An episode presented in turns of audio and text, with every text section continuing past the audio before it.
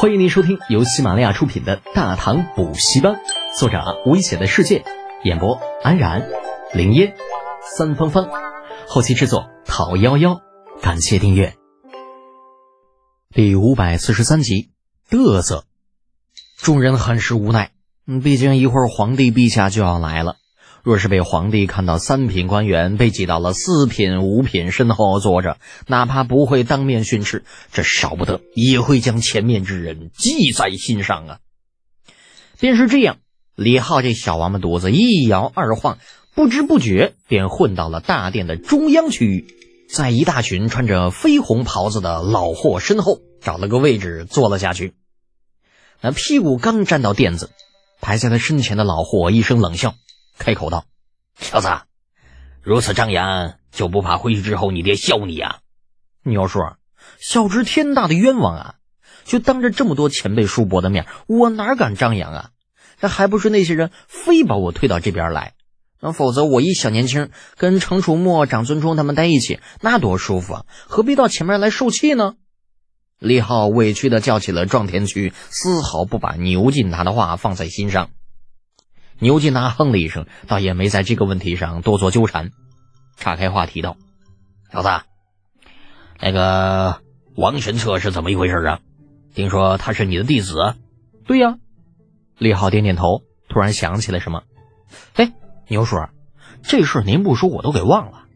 王玄策那小子一去不回，不是被你给扣在宋州了吧？”牛金达撇撇嘴：“你借来用用而已。”又不是不还你。再说了，在军中锻炼一下，对他也是有好处的。李浩一听就急了，可他现在是太子府的人呐。牛金达满不在乎，哼，首先他是大唐的人。嗯，得说通了。跟着李二打天下的这帮子骄兵悍将，就没有一个讲道理的。好东西进了他们的手里，那绝皮是肉包子打狗，有去无回。哎呀！可怜了我的玄策徒儿，是为师害了你呀！李浩悠悠的叹了口气，闭目不再言语。哎呀，这肚子好饿呀！就为了晚上吃皇家这顿饭，饿了一天了。那李二咋还不来嘞？这饭点都过好久了，啥时候上菜呀？时间推移，不知道过了多久，大殿忽然为之一静。耳听得一个熟悉的尖细嗓音，高叫着：“陛下驾到，群臣恭迎！”那轰隆一下，所有人都同时站了起来，向着高高的御阶之上行礼：“参见陛下！”众卿平身。台阶之上，帝国主义头子李二同志迈着八爷步缓步而行。目光自下面群臣的身上扫过，眼中满是欣慰。待到所有人都坐了，另有一批人站了起来，对着刚刚坐下的李二再度行礼：“外臣参见天可汗。”就这批是来自西域的使节，有各国的国主，也有王子，占了大殿上约十分之一的位置。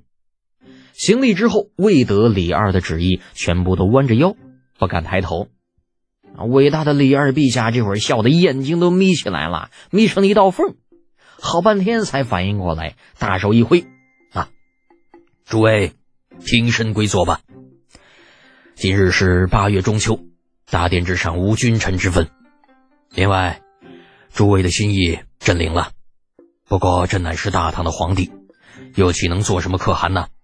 谢陛下。”西域各国使节谢了恩，这才纷纷归坐。只有来自吐谷浑的浮远依旧留在大殿中央，怀里抱着一个大盒子，恭恭敬敬往地上一趴，启奏陛下，臣有西域诸国共同进献的宝物一枚，望陛下笑纳。李浩坐在下边，不着痕迹的翻了个白眼儿，就看那盒子的大小尺寸，别人或许不知道那里边装的是啥，但是他几乎百分百可以肯定，那一定是一枚印玺，刻着。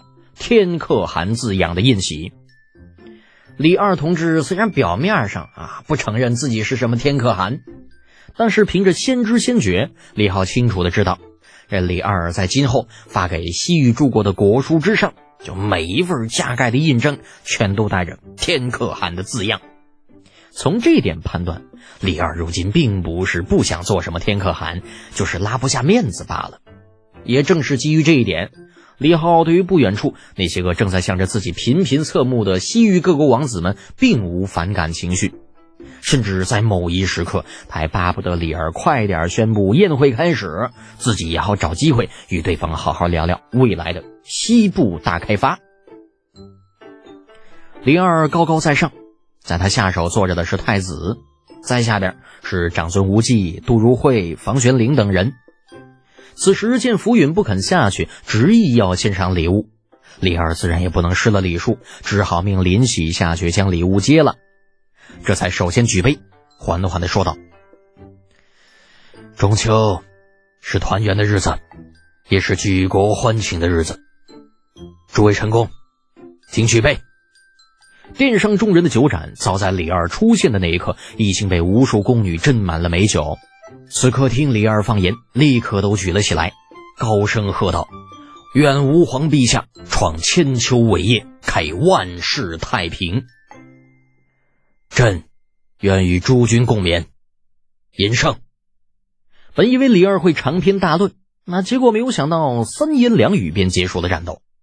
李浩举杯一饮而尽，甜滋滋的葡萄酒味道还不错，估计是陈酿。一杯酒下肚，大殿之上热闹起来。跟着李二打天下的沙批们，那一个两个喝得脸红脖子粗。程咬金跟尉迟敬德甚至还脱光了膀子，在大殿上玩起了摔跤。文官们也放下架子，红酒白酒掺着喝，啊，一边喝还不忘替红着眼睛抱在一起的程咬金和尉迟敬德叫好。这帮老货估计跟自己打的是同样的主意，宫廷玉液酒一百八一，不是不喝白不喝，嗯，喝了也白喝。看着殿上百态，李浩将全部的精力都投入到与美食的搏斗当中，左手是一鹿腿，右手是一熊肝。啊，时不时再来一口美酒，嗯，哇，好吃，嗯，舒服，竟然超乎想象的舒服，好吃，太好吃了。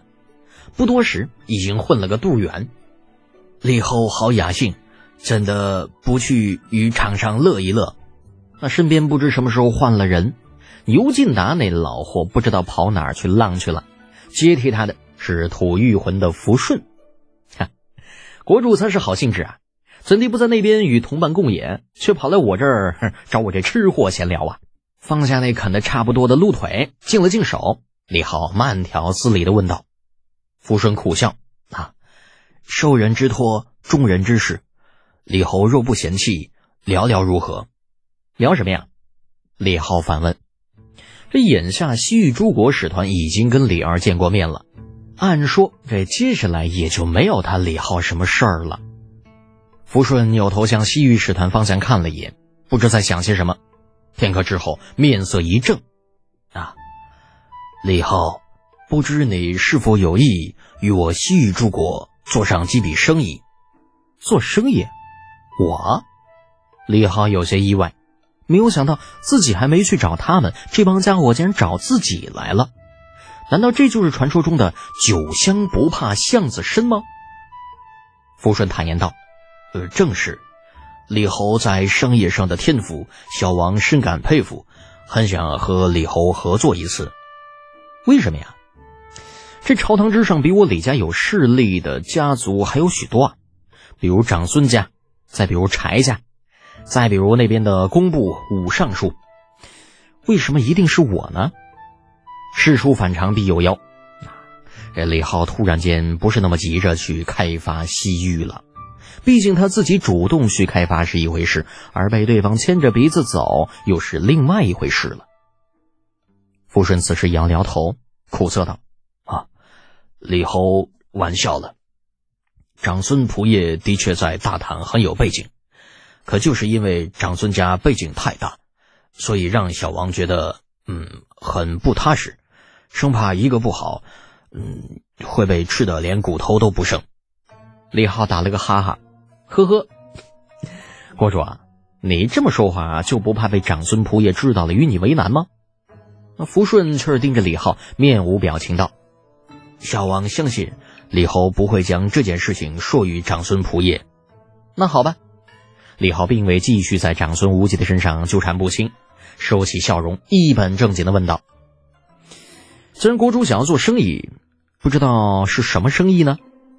吐玉魂的牛羊，高昌的白碟子，于田的美玉，这些生意都可以做。”李浩瞬间反应出了一个问题，脱口道：“国主。”你们这是打算向我大唐倾销吗？